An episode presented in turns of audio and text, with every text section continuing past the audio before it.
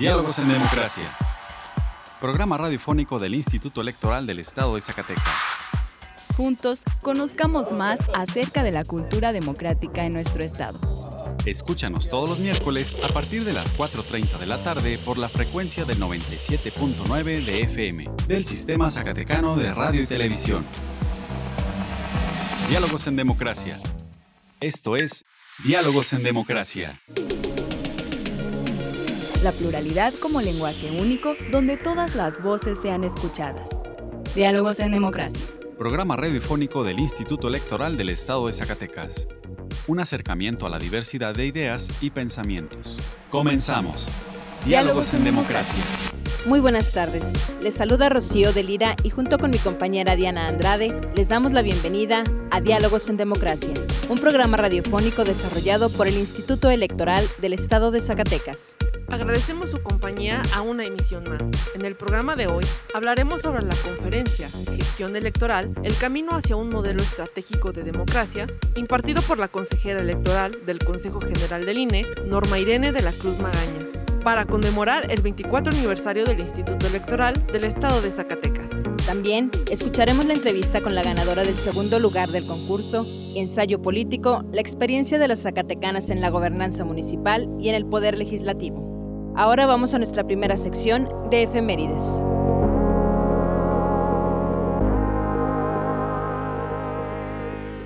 Pluralidad, donde todas las voces son escuchadas. Diálogos en democracia. Esta semana en la historia. Efemérides. Noviembre 7 de 1835. Texas se separa de México. Alega el centralismo de Santa Ana y el abandono de la Constitución Federal de 1824. Noviembre 8 de 1519. Hernán Cortés entra pacíficamente a México Tenochtitlan y es recibido por Moctezuma. Noviembre 9 de 1820. Agustín de Iturbide asume el mando militar del Ejército del Sur. Combatirá a Vicente Guerrero y a Pedro Asensio. Noviembre 10. Día Mundial de la Ciencia para la Paz y el Desarrollo. Noviembre 11 de 1485. Nace Hernán Cortés Pizarro en Medellín, España. Noviembre 12 de 1974. Echeverría rompe relaciones diplomáticas con Pinochet luego de que éste ha derrocado al presidente constitucional de Chile. Ante estos hechos, todo me cabe decir a los trabajadores, yo no voy a renunciar. Pagaré con mi vida la lealtad del pueblo. Noviembre 13 de 1927. Álvaro Obregón, candidato presidencial, sufre un atentado dinamitero.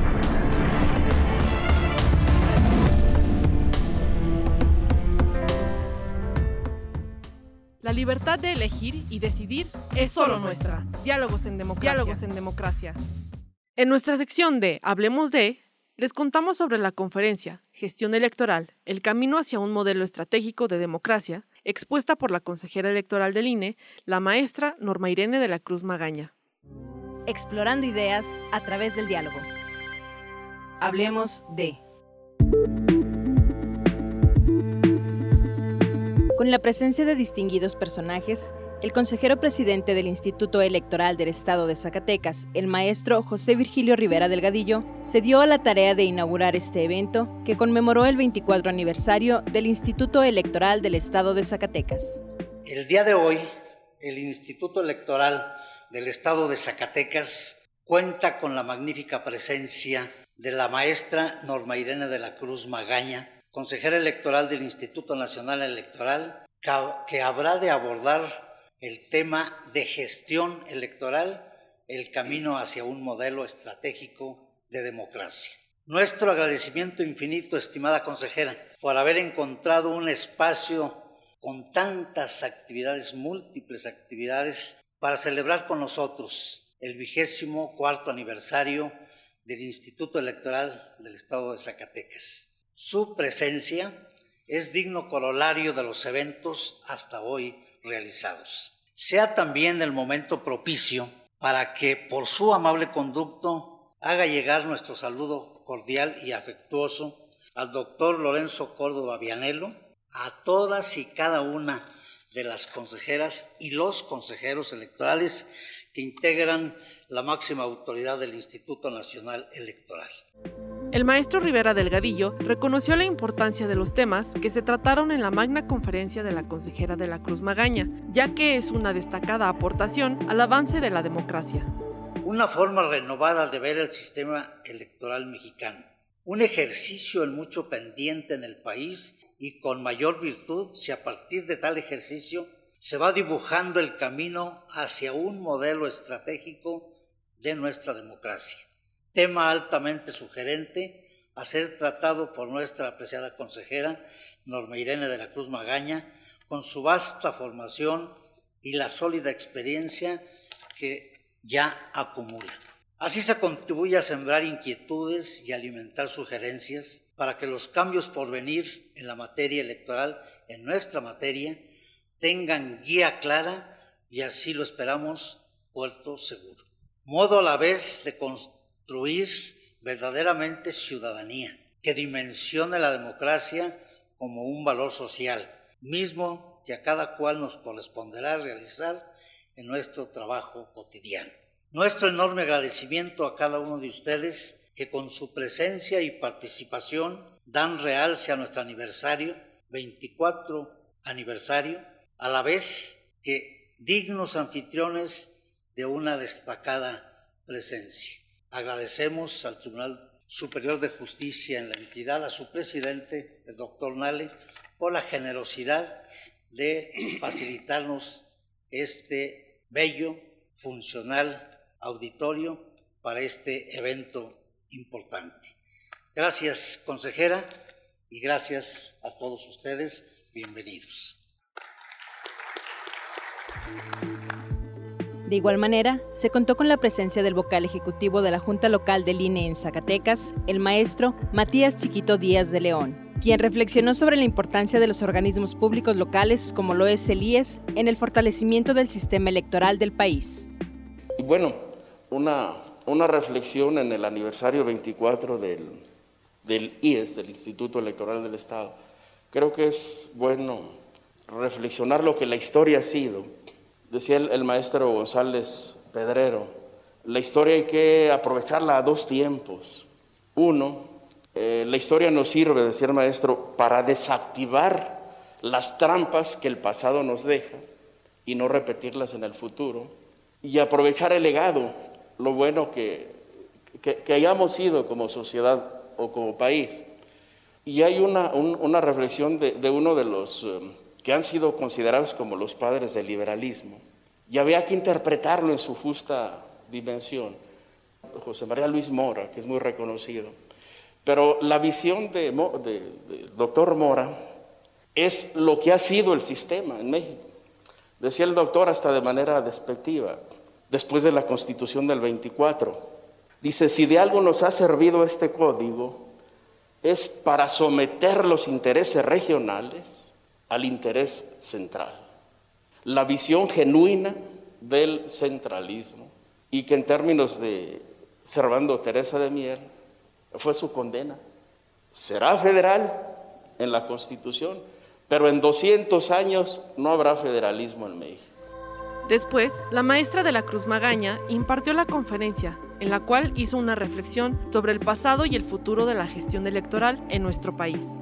Hola, muy buenos días. Muchísimas gracias por la invitación. Francamente, para mí es eh, un honor y un, privilegio poder estar aquí con todos ustedes y con todas ustedes, y sobre todo para tener la oportunidad de tener este espacio de reflexión en este momento que estamos celebrando 24 años del Instituto Estatal Electoral de Zacatecas. Se dice muy fácil. Y si pensamos todo lo que este instituto ha pasado, cuántas cuántas gobernaturas, eh, elecciones para gobernaturas se eh, organizaron, cuántos ayuntamientos, hay toda una historia. ¿no? Y bueno, parte de, este, de lo que vamos a hacer hoy es un poquito de reflexión de cómo llegamos a donde estamos y un poquito como hacia, hacia dónde vamos. Para continuar escuchando, les invitamos a nuestro canal de YouTube ISTV, en donde pueden encontrar la conferencia completa. Representando el libre derecho a la elección Diálogos en democracia. Yo moldeo mi futuro reciclando la basura. Respetando a los demás y pidiendo respeto. Dando ideas para llevarnos bien en la escuela. Expresando mi opinión. Cuéntanos, ¿tú cómo moldeas tu futuro? El INE nos une en la consulta infantil y juvenil 2021, por primera vez de manera virtual y también en las casillas. Checa la información en INE.mx. Tienes todo noviembre para participar. Nuestra elección en la diversidad de, en la diversidad de pensamiento. Diálogos, en, democracia. Si te interesa conocer más información al respecto, te invitamos a encontrar más cápsulas interesantes en nuestro canal en Spotify. Encuéntranos como Radio IES. Y si te interesa que hablemos de un tema en especial, envíanos un correo a diálogos.ies.gmail.com. Tu opinión y participación es muy importante para nosotros. Vayamos a nuestra sección de entrevista en donde nuestra compañera Carolina López habló con Cruz Dalia Muro Marrufo, ganadora del segundo lugar del concurso de ensayo político La experiencia de las Zacatecanas en la gobernanza municipal y en el poder legislativo. Conversando con personalidades del ámbito político electoral. Entrevista. Nos encontramos con Cruzdalia Muro Marrufo. Ella es de Sainalto, originaria de Sainalto, y es ganadora del segundo lugar de este concurso de ensayo político, La experiencia de las Zacatecanas en la gobernanza municipal y en el poder legislativo. Cruzdalia, bienvenida a Diálogos en Democracia. Hola, muchas gracias por el espacio. Mi nombre es eh, Cruzdalia Muro Marrufo, como bien lo comentaste, soy originaria del municipio de Sainalto, Zacatecas. Soy de formación académica historiadora y participé en esta convocatoria precisamente desde mi formación con un ensayo de corte histórico. Platícanos qué fue lo que te motivó para entrar a este concurso. Bueno, antes que nada, esta es la primera vez que yo trabajo temas de género. Eh, normalmente yo trabajo una línea de investigación que tiene que ver con la cultura cívica y el discurso político del, de la época novohispana al México independiente. Y comento esto porque una de las razones que me hacía dudar de participar era precisamente que no había trabajado yo temas de género. Cuando vi la convocatoria tuve la oportunidad de verla porque yo trabajé como consejera electoral y secretaria ejecutiva en el Consejo Municipal Electoral de Sainalto durante las pasadas elecciones. Y tuve la oportunidad por primera vez de seguir un poquito más de cerca el proceso electoral en mi municipio.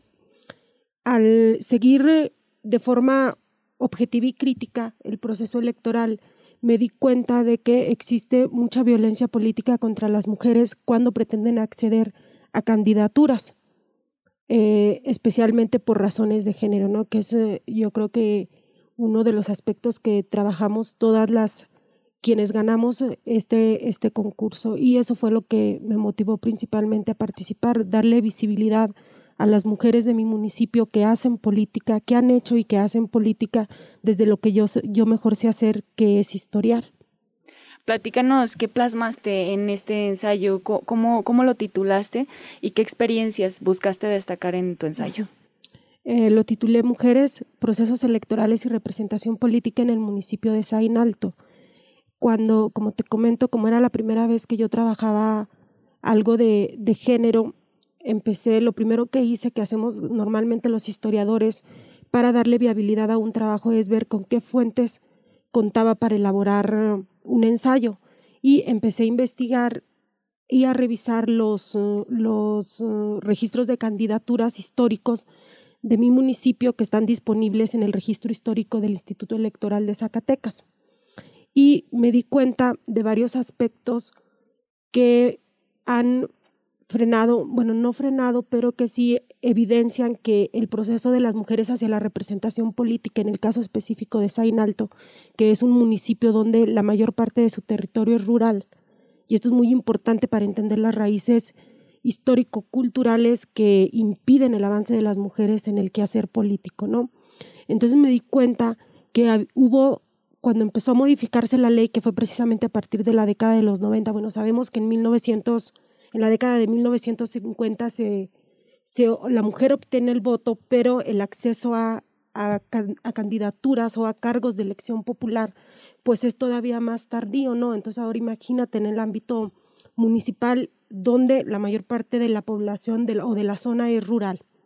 Entonces me di cuenta que hubo muchas resistencias por parte de los partidos políticos para incluir mujeres en sus candidaturas.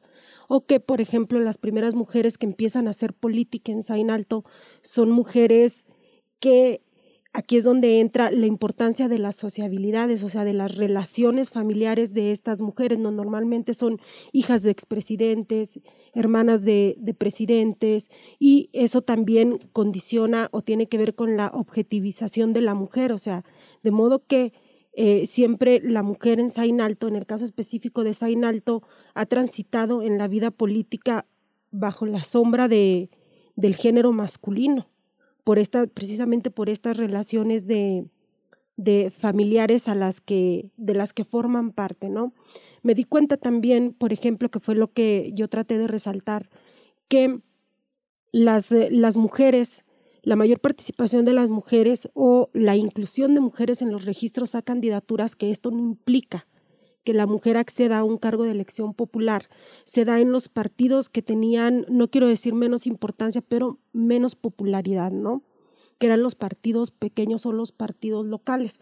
¿Por qué? Y ahí fue donde traté de cruzar un poquito la información con entrevistas que hice a, mujeres que hicieron política en la década de los 90. Yo analicé, eh, hice un recuento histórico desde la época novohispana cómo, era la política en Sain Alto y la participación de la mujer y me centré específicamente a partir de 1992 y hasta el año 2010. Mi objetivo inicialmente era analizar hasta el pasado proceso electoral 2021, pero hubo un momento en, el que las fuentes me superaron. Y esto, esto es muy importante decirlo porque hay mucho que decir todavía en, en este tema y existen las fuentes para hacer un análisis para escribir más allá de un ensayo, para hacer artículos científicos y me atrevería yo a decir que las fuentes son tan generosas que se pueden escribir libros sobre estos temas. Ay, pues muy interesante y muy amplia toda la información que nos estás eh, platicando acerca de tu ensayo, de todo lo que plasmaste en él.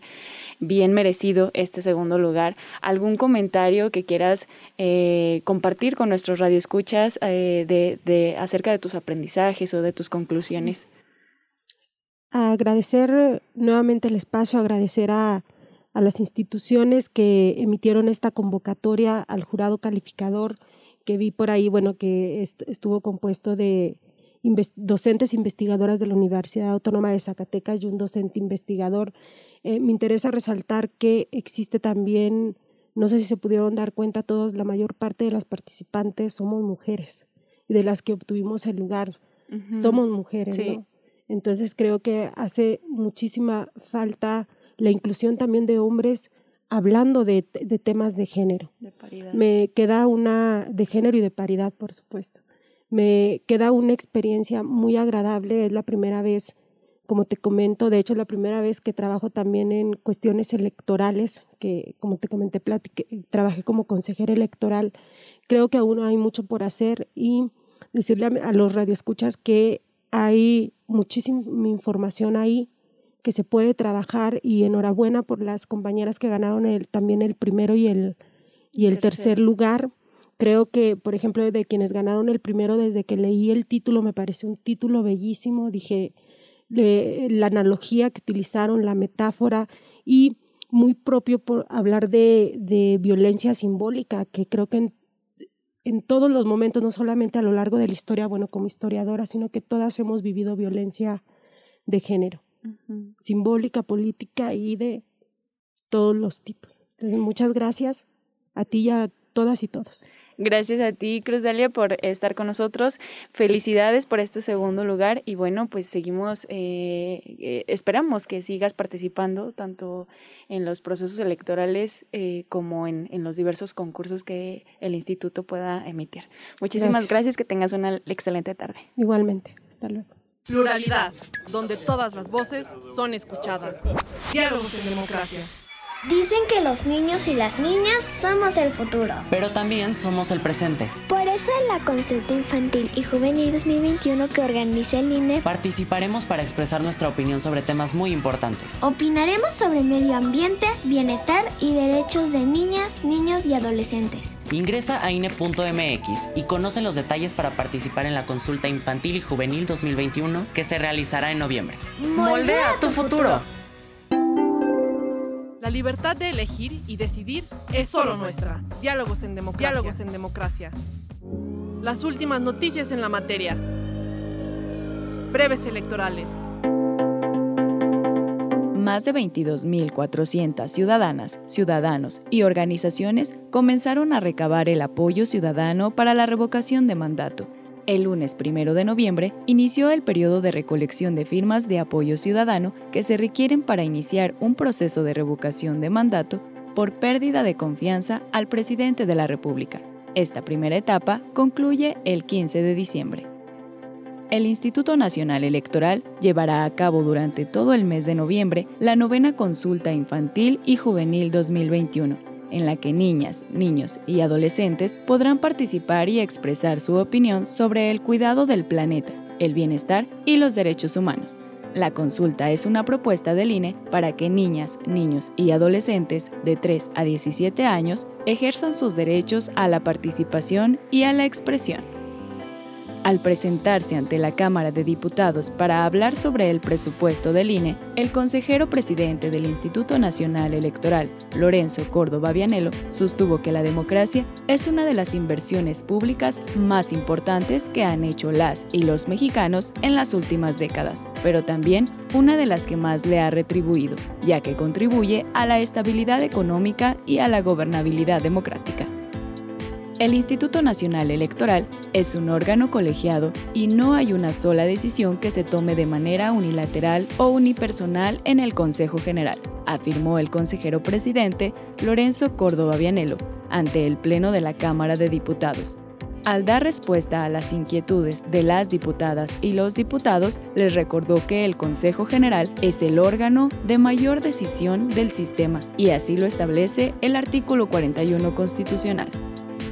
El Consejo General del Instituto Electoral del Estado de Zacatecas autorizó al consejero presidente, el maestro José Virgilio Rivera Delgadillo, la firma del Convenio General de colaboración con la Universidad Autónoma de Zacatecas Francisco García Salinas, el cual tiene por objeto establecer las bases y mecanismos de colaboración para lograr el máximo aprovechamiento de sus recursos humanos, materiales y financieros en la cultura cívica y democrática.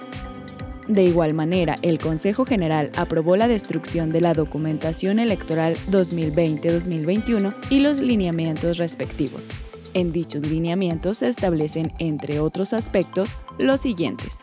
Los sujetos responsables de coordinar las actividades de la destrucción de la documentación electoral y documentación sobrante de supervisar que se cuente con los insumos necesarios para la destrucción de la documentación y de llevar el control operativo de la documentación de objeto de destrucción y de la elaboración de las actas circunstanciadas.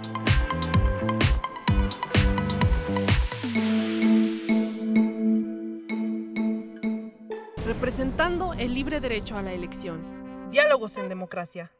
Yo moldeo mi futuro reciclando la basura respetando a los demás y pidiendo respeto. Dando ideas para llevarnos bien en la escuela. Expresando mi opinión. Cuéntanos, ¿tú cómo moldeas tu futuro? El INE nos une en la consulta infantil y juvenil 2021, por primera vez de manera virtual y también en las casillas. Checa la información en INE.mx. Tienes todo noviembre para participar. Nuestra elección en la diversidad de, en la diversidad de pensamiento. Diálogos, en, democracia.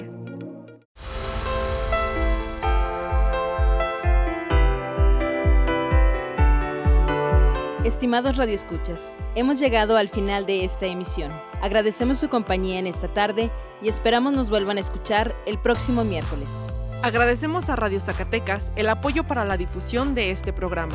También agradecemos el apoyo y acompañamiento de Horacio Rodríguez y Carolina López Frausto que hacen posible este programa. Se despide Rocío de Lira y Diana Andrade. Muchas gracias y hasta la próxima emisión.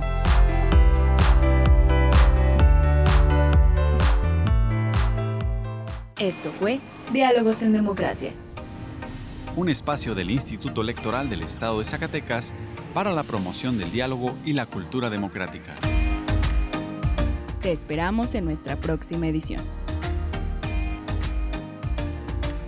Diálogos en Democracia. Diálogos en Democracia.